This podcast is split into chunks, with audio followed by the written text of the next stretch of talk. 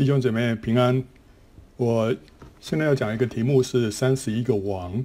那这个内容呢，其实是从我们在查约书亚记里面的这个内容里面给它剪接出来的。我觉得这个题目可以单独成为一个专题，所以我把它啊整理出来哈，来讨论约书亚所击杀的那三十个王的属灵含义。我们知道以色列人出埃及之后啊，在旷野漂流了四十年。等到旧的一代都死了，啊，得以进入到迦南地的呢，都是新的一代。这象征什么呢？象征我们的旧人不能承受神所应许给我们的产业，只有新人才能够承受基督里面的一切丰富。那旷野是老我肉体死去的历程，过约旦河呢，也是意味着老我的死。旧人呢，就是那十二块石头要埋在河里面啊。那时候他们过约旦河的时候，神吩咐约书亚把十二个石头放在河里面，那代表我们的旧人啊。那进迦南之后的第一件事情呢，就是受割礼，这也是象征我们旧人啊肉体的死。所以呢，进迦南之后，以色列人所要征服的仇敌，不再是象征我们的老我旧人或者肉体，乃是邪灵。虽然肉体仍然是我们一生要征战的对象，但是征服迦南的战役呢，反派的主角不再是肉体，而是邪灵。迦南地的每一个王象征一个邪灵，每一座城象征着邪灵在人心中所建立的坚固营垒。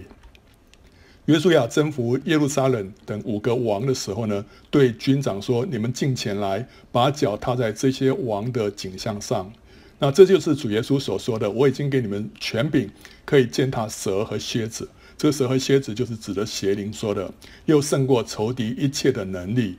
这也是保罗所讲的，是平安的神快要将撒旦践踏在你们脚下。所以呢，军长们所践踏的诸王呢，就是象征邪灵。约书亚总共击杀了三十一个王，这三十一个王呢，就代表了三十种邪灵和一个邪灵的总代表啊。好，我们所以看到这个地图上面所秀出来的就是那三十一个王。接下来我们要来看这三十一个王分别代表什么样的邪灵啊？它有什么样的属灵含义？第一个是耶利哥啊。我们从它这个字啊，我们从原文来探讨这个邪灵的的特质是什么哈？那耶利哥的原文的意思是它的月，its month 啊。很奇怪，嗯，这个是什么意思？It's month 啊，然后，芳香的意思啊，fragrant 啊，是芳香。好，那这个它是三十个邪灵的总代表啊？为什么？因为耶利哥是迦南地的第一座被攻下的城市，唯有这座城市的一切财物要被焚烧净尽啊，就是要献给神。为什么呢？因为它象征一个初熟之物。耶利哥是所有这些所有迦南地的一个算是初熟的产物，它要代表其他所有的这些产物要来献给神。那这个奉献在焚烧的时候就会散发什么？散发出神所悦纳的香气。所以耶利哥叫做芳香，它是献给神的啊、那以色列人每一个月是三十天，你看你那个启示录啊，启示录里面。四十二个月是一千两百六十天，所以就是每一个月是三十天啊。这在从属属灵上，因为它实际上它是有，当然有大月、小月啊，什么三十天、二十九天什么等等。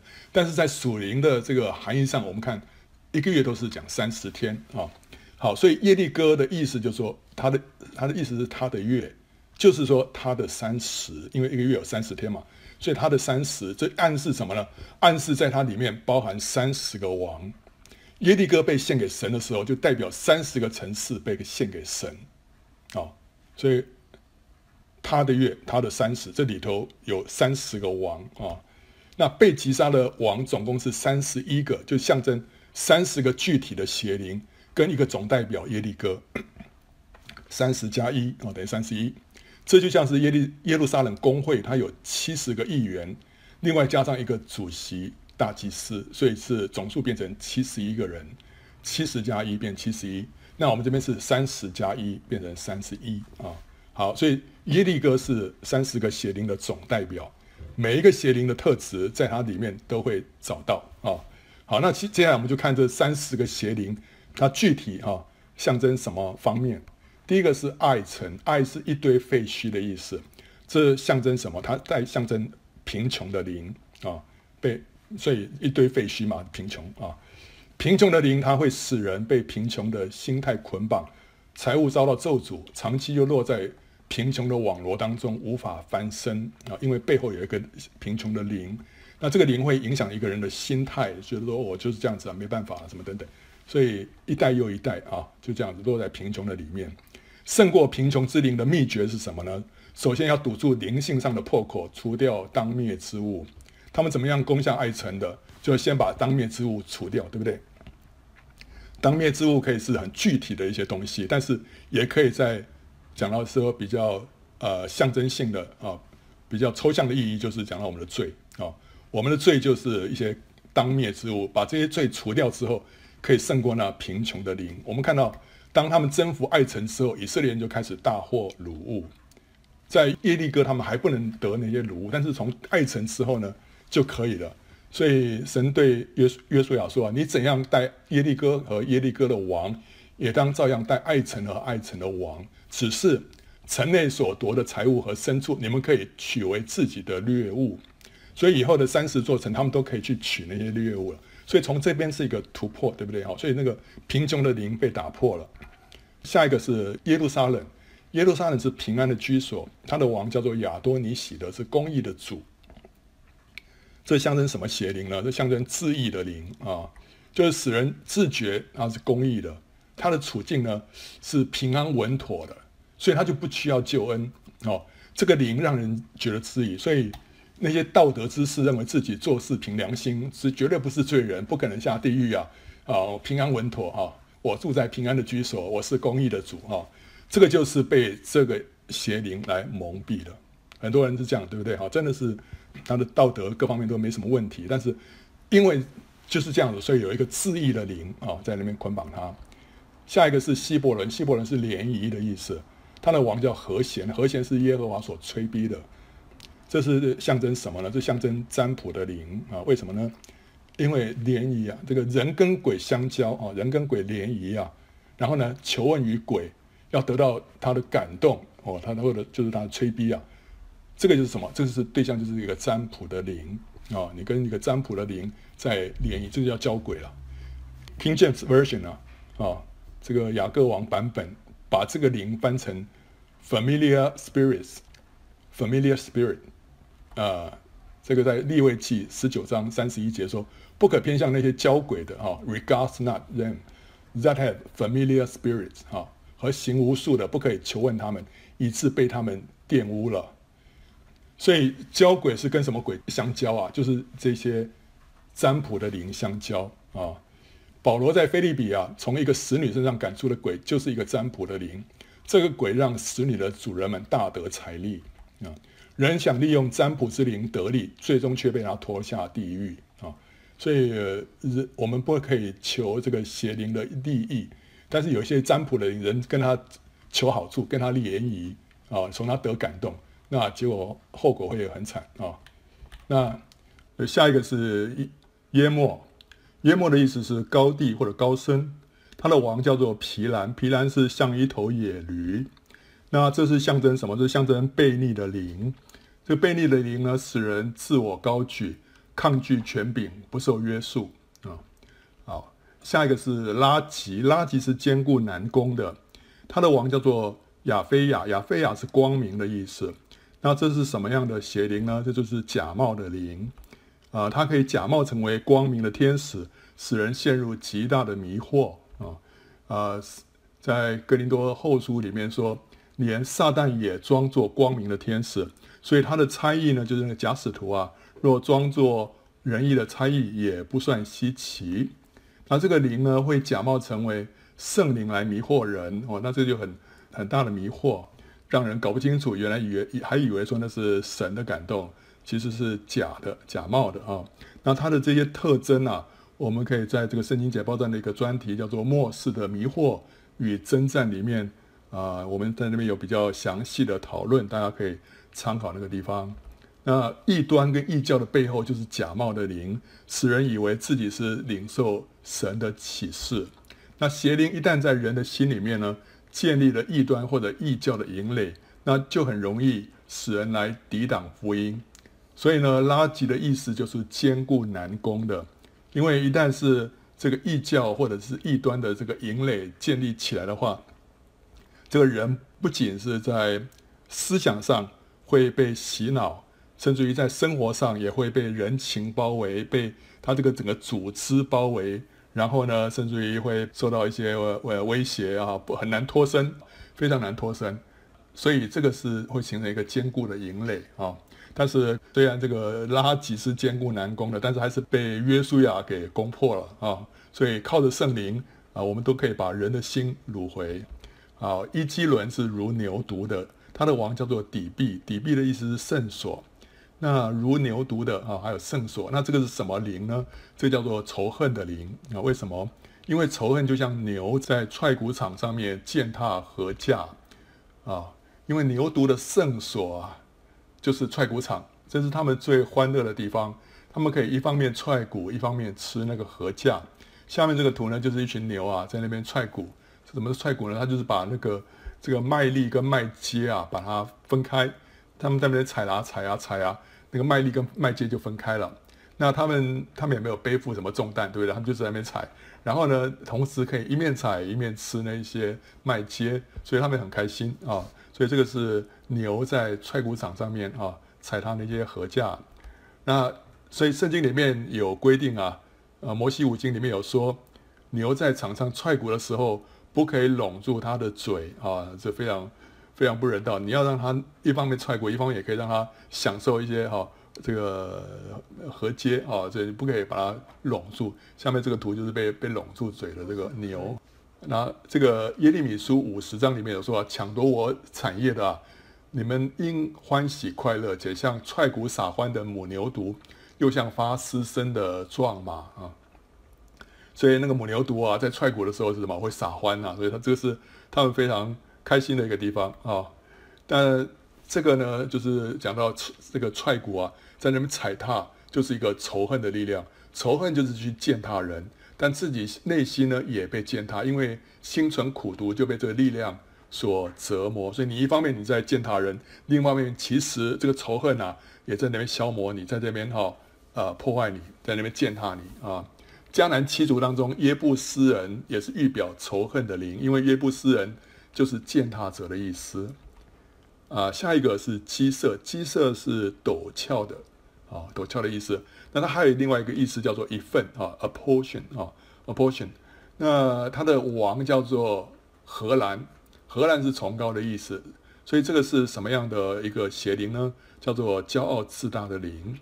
骄傲自大灵使人哈，就是骄傲自大哦，然后不能聆听，他让人爱面子，不肯认罪，不肯认错啊。他是一份啊，a portion，他一份，所以意味着他什么？他不是单独作战。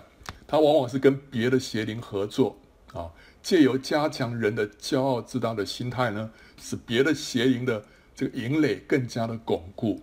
它是各种邪灵的一个强化剂啊，所以我们可以看呐、啊，当那个拉吉被约书亚围攻的时候，拉吉是那个假冒的灵啊，所以当假冒的灵啊被被这个围攻，被圣灵啊这个要来攻破的时候，那时候谁来救援啊？就是七色王。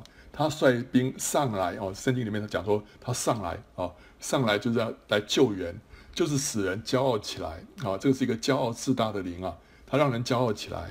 所以当一个现在异端异教中的人，他们开始动摇的时候啊，他开始动摇的时候，然后呢，好像开始要觉得这个自己所信的是不是错误的时候，那这时候骄傲自大的这个邪灵就会来，使那个人顾到自己的面子，再度强硬起来。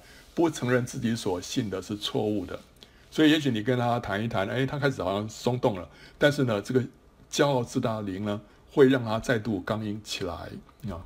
好，下一个是底壁，底壁是圣所，或者是发言人，或者神的启示的意思。那这是什么灵呢？这就是谎言的灵啊。呃，没有邪灵不说谎的，每一个邪灵都会说谎，但是谎言的灵呢，它不仅说谎，也叫人说谎。这个邪灵呢，使人被私欲蒙蔽，啊、接受他所说的谎言啊、因为有人说谎啊，是因为先有私欲才会再去说谎啊、好，所以他让这个邪灵让人先被私欲蒙蔽之后呢，基于那个私欲，他就接受这个邪灵所给提供给他的谎言，然后呢，他就在跟别人说，而且说的脸不红气不喘，连自己都以为是真的，因为那个谎言的灵在一个人里面啊，会让人真的是以为我所说的是真的啊。谎言的灵曾经如此迷惑一般假先知啊，骗亚哈王上战场去阵亡。那些假先知被这个灵、谎言的灵感动的时候，他们都还以为说他们是领受的是圣灵啊，其实是一个谎言的灵，因为他们里面有一个私欲，他们就是喜欢讲那个王喜欢听的预言呢、啊。所以呢，当这个谎言的灵一来的时候呢，啊，他们就很乐意的接受。一个人习于说谎，说到连自己都相信。可能已经被谎言的灵瑕疵，成为谎言的化身。这样子的人，我们在今天在社会上，呃，也是也是很容易看到。在哪些人身上最容易看到呢？我相信在那些政客上面，在一些政治人物身上，你最容易看到。他习惯说谎啊，说的脸不红气不喘。那以至于到最后，他其实是被一个谎言的灵来挟持了。有时候他在说谎，他自己都不觉得他自己在说谎啊。迦南七族当中，亚摩利人也是预表谎言的灵。亚摩利人的意思就是发言者的意思啊。啊，下一个基德，基德是强的意思，这，就是代表分裂的灵啊。它会破坏人跟人之间的沟通，使人难以对话，造成彼此之间的误解跟成见，以至于家庭亲子疏离、教会分裂、族群分裂、社会阶级分裂、种族歧视、国家对立。可是基督来呢，却是使我们和睦，要将两下合而为一，拆毁中间隔断的墙啊。下一个是荷尔玛，荷尔玛是奉献跟毁灭的意思。那这是预表死亡的灵啊。有些东西是借着毁灭来献给神的，比方说耶利哥，毁灭跟奉献其实就是同一个字了哈。这一方面他把它毁灭掉，一方面他就在献给神。那死亡的灵呢，却是借着夺取人的生命，企图将人的灵魂掳到地狱，献给撒旦。这个死亡的灵会在哪边看到啊？他会在罹患致死疾病的人身上守候，准备夺取他的生命。他呢，也会使人遭遇到意外而死，或者他会跟绝望的邪灵合作，让人自杀。圣经里面说到死亡的绳索、死亡的网罗啊。就是描述死亡之灵的工作，他使人提前离开这个世界，所以大卫求神救他脱离死亡的绳索跟死亡的网罗啊，就是要脱离死亡之灵啊。那基督徒离世呢，是由天使来迎接的，不是死亡的灵啊。所以呃，我们不需要借着死亡的灵离开这个世界，我们来是天使来迎接的啊。啊，下一个亚亚拉德，亚拉德的意思是逃亡者或者是野驴的意思。这是一个偏执的灵啊，它会使人固执己见，超乎常理啊，拒绝接受合乎理性的建议，而且逃避现实，活在自己所眷顾的狭小世界里面。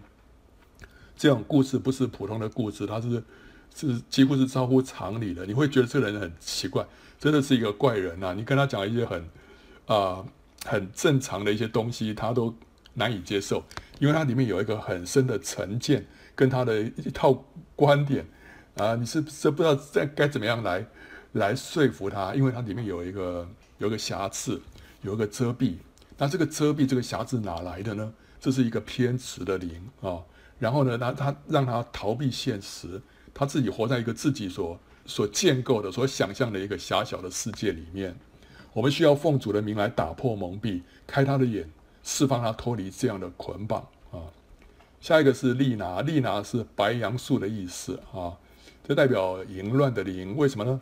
因为白杨树啊，这个杨树在圣经里面出现不是太多次啊。我们看到有一次就是讲雅各了，雅各那时候拿几种树的那个嫩枝，把这个皮剥成白纹，然后把它插在这个水槽里面，让那个羊在交配的时候呢。啊，可以生出他所想要的有斑有纹的有点的那些那些羊啊，好，所以这个这个树那个嫩枝啊，这个树枝啊，其中有一个就是杨树啊，杨树。那另外呢，在何西阿书第四章里面说，在各山顶各高冈的橡树、杨树、栗树之下献祭烧香，因为树影美好，所以你们的儿女淫乱，你们的心腹行淫。啊，这里也提到有杨树啊，他们就是在这边拜偶像。那在拜偶像的过程当中，有那个淫乱的仪式。好，所以这个利拿这个白杨树呢，我们是可以用来代表淫乱的灵。淫乱的灵呢，会使人心里面充满了淫念，哇，一天到晚想的里面都都是那些色情的那些啊淫乱的那些念头哈。然后呢，行为举止就放荡，性生活随便，婚姻就出轨。啊，外遇，啊，这个是后面有一个淫乱的灵在那边搞鬼啊。那一个人观看色情片，是让淫乱的灵入侵的管道之一。淫乱的灵也会转移，所以人如果跟有淫乱之灵的人发生性关系，就会使淫乱的灵进来，像是跟那个妓女发生性关系，因为他的这个性关系非常的混乱，以至于有有一个淫乱的灵在他里面。这时候，如果一个人在跟他发生性关系的话，就会让这个淫乱的灵哈进来。那人若被犯淫乱的人按手，也可能会沾染到淫乱的灵啊。所以呢，呃，我们有提到说，我们接受按手呢，也也要小心啊，不要随便给给那种来路不明的人按手啊。啊，但是大家也不用太过于啊紧张。如果说你身上这个抵抗力够啊，这个免疫系统强，你就不怕细菌，不怕病毒，对不对？这个一样，我们这个如果说身上圣灵更多的充满、更丰富，呃，即使即使有这个什么呃一些不干净的灵想要进来也进不来啊、没有破口就 OK 了啊、好，迦南七族当中呢，西魏人是预表淫乱的灵，西魏人的意思就是赋予生命的意思啊。哦、下一个是亚杜兰，亚杜兰是人民的正义哈、给他们的见证。那这是什么灵？这是乖谬的灵，乖谬的灵呢，或者称为叫做啊、扭曲的灵，就 spirit of distortion 啊、是一个扭曲的灵。这个是会扭曲正义、曲枉正直、颠倒是非、指鹿为马、混乱人的价值观啊、这个呃，以赛亚书十九章十三到十四节里面就提到这乖谬的灵，但是他提到说，索安的首领，索安是埃及的一座城啊。这个索安的首领都变为愚昧，挪佛的首领都受了迷惑。挪佛也是埃及的一座城啊。当埃及支派房角石的，使埃及人走错了路。耶和华使乖谬的灵掺入埃及中间，首领使埃及一切所做的都有差错，好像醉酒之人呕吐的时候东倒西歪一样。啊，所以这边有一个乖谬的灵，会让人啊这个判断就错误了。被扭曲了，啊，会颠倒黑白啊、那这乖谬的灵现在在现今的社会上面运行，不断的破坏传统的价值观，使人心弯曲，黑的说成白的啊、白的说成黑的。这这是我们在今天这个社会上啊，越来越常看见的一些现象，一些我们觉得很过去觉得很不道德的事情，现在觉得说，哎，理所当然啊，没有什么不对。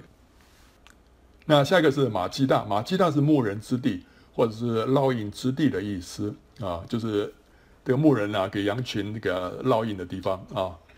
这个是代表掌控的灵。好，牧人为羊舍命，但是邪灵来却是辖制掌控跟压迫群羊啊。这个邪灵啊掌控的灵呢，会让人有强烈的权力欲跟控制欲，以至于他的旁他旁边的人呢跟属下。会受到灵性上的凌虐，英文叫做 spiritual abuse 啊，还有压制，然后呢会扭曲一个人的发展，这是因为他受到一个灵性上的一个凌虐啊，因为他的他的牧人身上有个掌控的灵，所以这个是对羊群来说是非常不健康的一个环境啊。那另外伯特利，下一个是伯特利，伯特利是神的家，神的家这个是代表拜偶像的灵啊。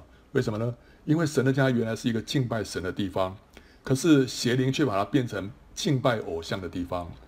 后来伯特利确实也成为北国以色列拜金牛的中心啊。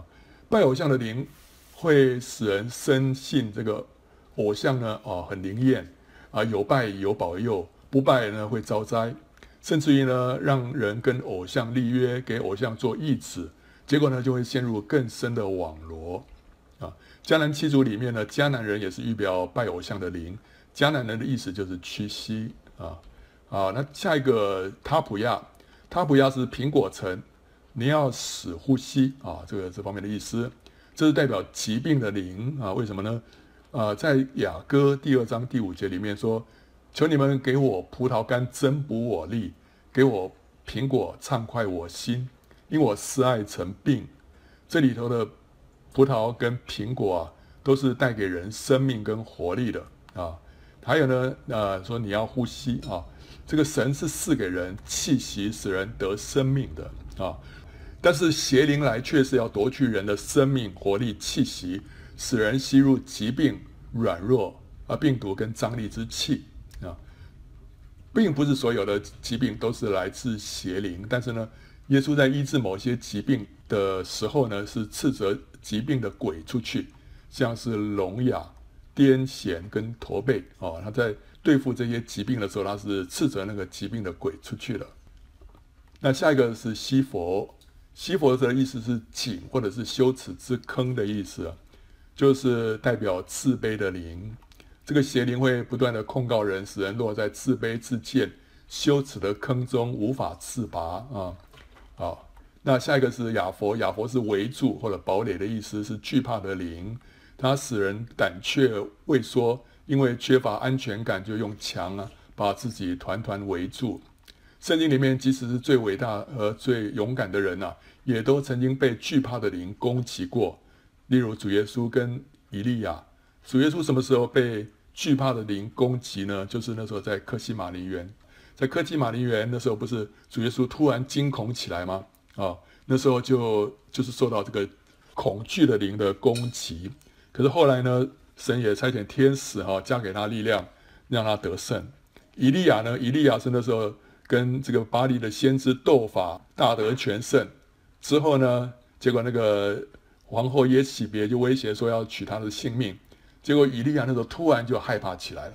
为什么突然害怕起来？本来前面那么勇敢的，突然害怕起来，就是因为那个惧怕的灵在攻击他，所以那时候他就逃命啊，一直逃到神的山啊、所以这些即使是最伟大、最伟勇敢的人呢，都曾经被惧怕的灵攻击过。那迦南七族里面，赫人也是预表惧怕的灵，因为赫人的意思就是恐惧。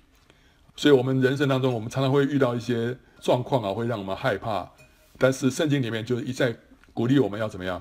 不要怕啊，不要怕，只要信，要刚强壮胆啊。所以，这个惧怕的灵啊，力量很大。但是呢，神赐给我们的是一个刚强、仁爱、谨守的灵，让我们可以胜过惧怕。那这个拉撒伦啊，拉撒伦的意思是平原跟平坦的意思。这代表什么？这代表一个沉睡的灵，因为平原跟平坦是象征平顺跟安逸，所以呢，邪灵会使人贪图安逸享受，灵里沉睡，失去警觉心啊。在以赛亚书二十九章那边有一段，他说：“你们等候惊奇吧，你们宴乐昏迷吧。他们醉了，却非因酒；他们东倒西歪，却非因浓酒。因为耶和华将沉睡的灵浇灌你们。”封闭你们的眼，蒙盖你们的头啊！所以一个沉睡的灵啊，啊，临到一个人的话，会让那个人啊昏睡，让他呢就是失去警觉心，沉醉在这个世界的安逸里面啊。下一个是马顿，马顿是争闹的意思，他的王叫做约巴，约巴是咆哮者，所以呢，这个邪灵是什么？就是一个争闹、暴怒的灵啊。这个邪灵会让一个原本平静的场合突然起争执，掀起狂风暴雨，或者使一个安静的小孩无缘无故的开始争闹。他如果留在一个人的里面呢，会使一个人人啊暴躁易怒，成为一颗不定时的炸弹，随时可以引爆啊。所以这个邪灵经常造成家庭失和，我们必须要奉主的名捆绑命令他滚出去，不准在在家中兴风作浪啊。那下一个是夏琐，夏琐是城堡的意思。他的王叫耶宾，耶宾是有智慧的啊，intelligent 啊。那这是代表不幸的灵，为什么呢？因为他使人以属世的智慧为傲，藐视和不信十字架愚拙的道理，也不相信圣经里面的神迹啊，嗤之以鼻，说是迷信啊啊，下手是诸国之首了。呃，约书亚记十一章第十节所说的，那不信呢，也是使人沉沦的最主要的因素。这个施洗约翰说啊，信子的人有永生，不信子的人得不到永生。神的震怒藏在他身上，啊，所以这边我们要得着永远的生命，关键是要信，对不对？信子，然后不信子的结局呢，就是得不到永生。神的震怒藏在他身上，所以这个不信是使人沉沦最主要的因素啊。迦南七族当中，格迦撒人也是预表不信的灵，格迦撒就是粘土地的居民。下一个申伦米伦。申伦米伦的意思是鞭打人的守卫啊，它是代表不饶恕的灵啊啊，为什么呢？什么叫鞭打人的守？鞭打人的守卫就是监狱里面的掌刑者，专门折磨囚犯啊。在马太福音十八章二十三到三十四节里面有讲到一个天国的王，他将一个不肯免去同伴债务的恶仆人呢，交给什么掌刑的，等他还清了所欠的债。那那个掌刑的是什么？就是这个不饶恕的邪灵，因为当一个人不肯饶恕别人的时候呢，自己就被囚禁在那个苦毒的牢狱当中。你不肯饶恕，你就一个苦毒啊，会有一个苦毒在你的里面。那这个时候你会被这个苦毒的思想折磨侵蚀啊，这就是受到那个不饶恕之灵的鞭打啊。你不饶恕别人，其实别人没有什么感觉啊，对他没有影响，但是你在折磨你自己。所以你自己把自己放在那个牢狱里面，这个牢狱里面有一个有个守卫是专门在鞭打人的，就是不饶恕的灵。人唯有选择饶恕，才能够从这个牢狱跟邪灵的手中逃脱。我们可以更多的这方面的细节啊，可以参见《圣经简报段》的这个专题，叫做“冒犯与饶恕”啊。啊，下一个是押撒，押撒是这个蛊惑人的，就代表巫术的灵啊。这个灵呢，让人借着施行巫术来控制别人。这个巫术啊，嗯，你想说我们基督徒不会，那基督徒也会。基督徒会用这个属魂的祷告啊，来控制别人。什么叫属魂的祷告啊？就是说你所祷告内容不是神的旨意，但是你用你自己的这个祷告的力量啊，就是会有一个魂的力量去改变人啊。比方说啊，这个。那个人他想要去做一件什么事情，但是你你不赞成，你不赞成，你就用祷告去控制他，说做啊，让他行不通，让他回心转意，让他怎么样怎么样。但实际上，那那件事情可能是神的旨意，但是被你这么一祷告啊，它里面会有一个力量的，这个就是叫做巫术啊。基督徒就不知不觉落在这巫术里面，借着这个力量来控制别人。人借由心理学的技巧或者人际关系的手段。去操控别人的意志，这是魂的力量。那透过邪灵的力量呢，去控制别人的意志，这是灵的力量。但是即使是魂的力量啊，如果啊、这个我们常常在那边用这种魂的力量去操控人呢，也会给给巫术的灵留地步，最后受到他影响啊。迦南七族当中呢，比利洗人也是预表巫术的灵。这是无墙，它是代表这个，它的意思是无墙乡野的居民啊。更多细节呢，我们可以看这个我们讲的江南七族的灵啊，二点零版里面也有更多提到这个巫术的灵。那下一个是他那，他那就是多沙的意思啊，很多的沙啊，Sandy。那还有呢，他要折磨你，这是代表绝望的灵。圣经里面关于这个沙啊，沉沙呢，呃，有几处的经文啊。这个箴言二十章十七节说：“以虚晃而得的食物，人觉甘甜，但后来他的口必充满沉沙。”所以那个沉沙就是说，让一个人啊失望、绝望。本来他是期望得到食物的啊，但是现在得到沉沙。还有呢，《申命记》二十八章二十四节：“耶和华要使那降在你地上的雨变为沉沙，从天淋到你身上，直到你灭亡。”你本来等候那个甘雨啊，但是那个雨呢却变成沉沙，所以让你什么大失所望，让你让你的希望破灭。他又用啊这个耶隐哀歌啊，他用砂石诊断我的牙，用灰尘将我蒙蔽啊。这个就是说你吃东西啊，结果呢吃到砂石，结果呢啊把牙齿弄断了。所以呢，你看到当砂石取代美食跟甘雨呢，就会使人的期盼落空破灭啊。所以这个代表说，这个是一个绝望的灵，这个灵会夺去人的信心跟盼望，使人呢充满了灰暗负面的思想，最后呢导致自杀啊。所以这个是一个绝望的灵。那下一个是米吉多，米吉多是集合地或者是群众之地的意思啊，这是代表一个山洞的灵。在启示录十六章里面呢，啊，我们有看到说有三个污秽的灵啊，好像青蛙从龙口、兽口还有假先知的口里面出来。他们本是鬼魔的灵，施行奇事，出去到普天下众王那里，叫他们在神全能者的大日聚集征战。那三个鬼魔便叫众王聚集在一处，希伯来话叫做哈米吉多顿。哈米吉多顿就是米吉多的山的意思了啊。好，所以这是一个灵，让人在这个米吉多这个地方聚集。这个是一个煽动的灵，它煽动群众的力量。这个灵会把人煽动聚集起来，让人投入狂热的群众运动、暴乱还有战争啊。它会使一个示威活动变质跟升温，导致暴动跟流血冲突啊。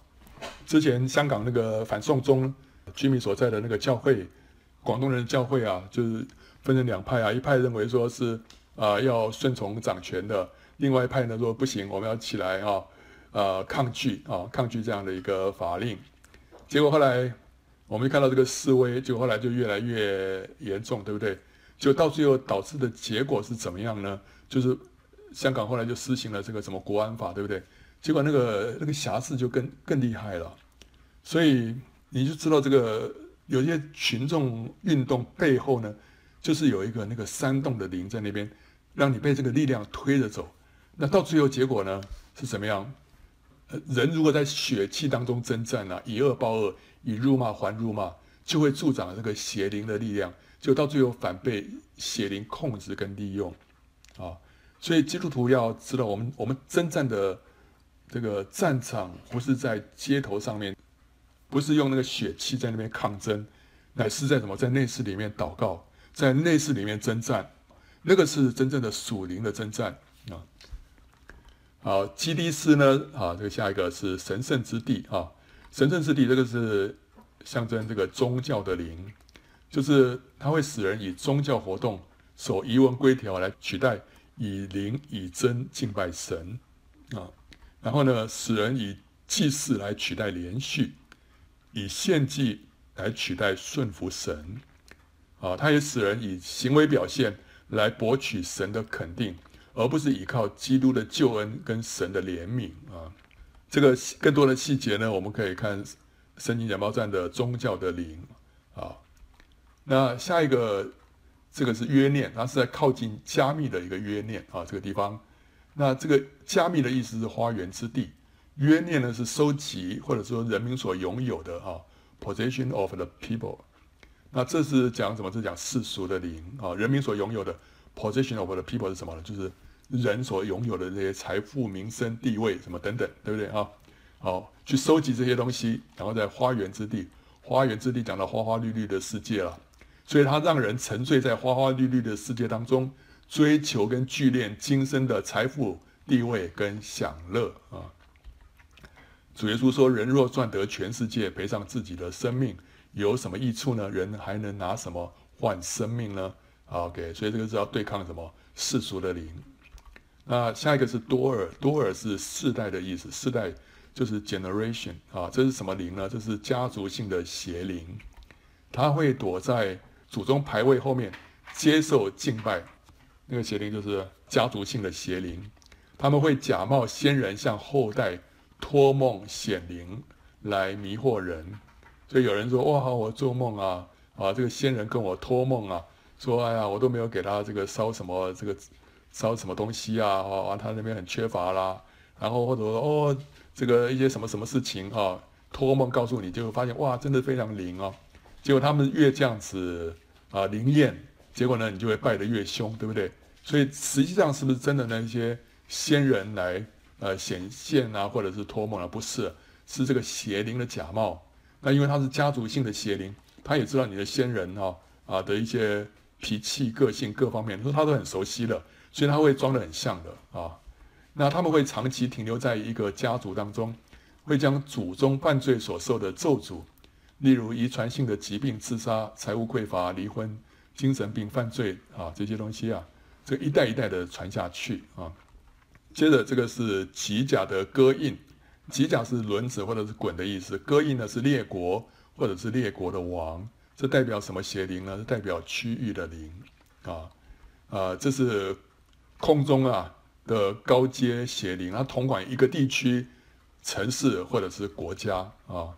在但以理书里面有看到第十章啊，有提到什么波斯国的魔君啊，还有呢希腊的魔君。这波斯国的魔君就讲到是控制波斯这个国家的一个一个邪灵，希腊的魔君呢是控制希腊的这个邪灵，所以这都是很高阶的这个这个邪灵啊啊。那我们要对抗这些邪灵的话，不能是单打独斗啊，这个都是整个团队哈来对抗这种地区性的邪灵。那当一个地区的邪灵啊被代祷勇士团捆绑之后，那个地区就会爆发复兴。让原本遭到辖制、好像被轮子碾碾压的人心呢，就被释放，啊，来转向主，那福音就会快速传扬。我们看过一些见证啊，比方在南美洲啦，哦，在阿根廷啦，啊，在一些地方，他们啊，那个代祷勇士啊，就在那边持续祷告，持续祷告，到最后呢，那个国家的壮士被捆绑之后呢，就会爆发复兴，啊啊，之前啊，你传福音好困难啊，你。传给他这个什么福音单张啊，他就丢掉。可是呢，另外一区啊、他们到了马路对面那是另外另外一个区域，结果他发现，哎，那个区域里面你传福音，大家都很接受。可是同样的那个人走到马路这边来，你给他福音单张，他就丢掉。为什么？因为是两个不同的区域，有两边的这个邪灵来掌管，其中的一边的邪灵已经被捆绑了，所以呢，那边传福音就很容易，这边呢。就很困难哦，所以这个是一个区域的邪灵在掌管那个地方。最后一个是德萨，德萨是可悦的意思啊，那这代表自恋的灵啊？为什么呢？在雅歌第六章第四节说：“我的佳偶啊，你美丽如德萨，秀美如耶路撒冷，威武如展开旌旗的军队。”所以德萨是什么？德萨是非常美丽的啊，一座城市。那这个它就代表自恋的灵，它会使人恋慕自己、夸赞自己、崇拜自己、偶像化自己、陶醉在自己里面，以自我为中心，也渴望别人的掌声、赞美跟崇拜，却不寻求神的肯定啊！这让人一个人非常的自恋啊！这是一个邪灵。那许多的狂人的背后都有一个自恋的灵，包括尼禄、希特勒、敌基督，还有那些自称为神的独裁者哦。我是神啊！你们要敬拜我啊！那背后都有一个自恋的灵，尼禄也是啊！哇，他他那个喜欢唱歌剧啊，在就在那个什么，在剧院里面来表演，那时候把所有的门都锁起来，大家听众一个都不准离开，要从听我从头唱到尾，然后要给我极大的掌声。这个什么？这是一个自恋的灵啊！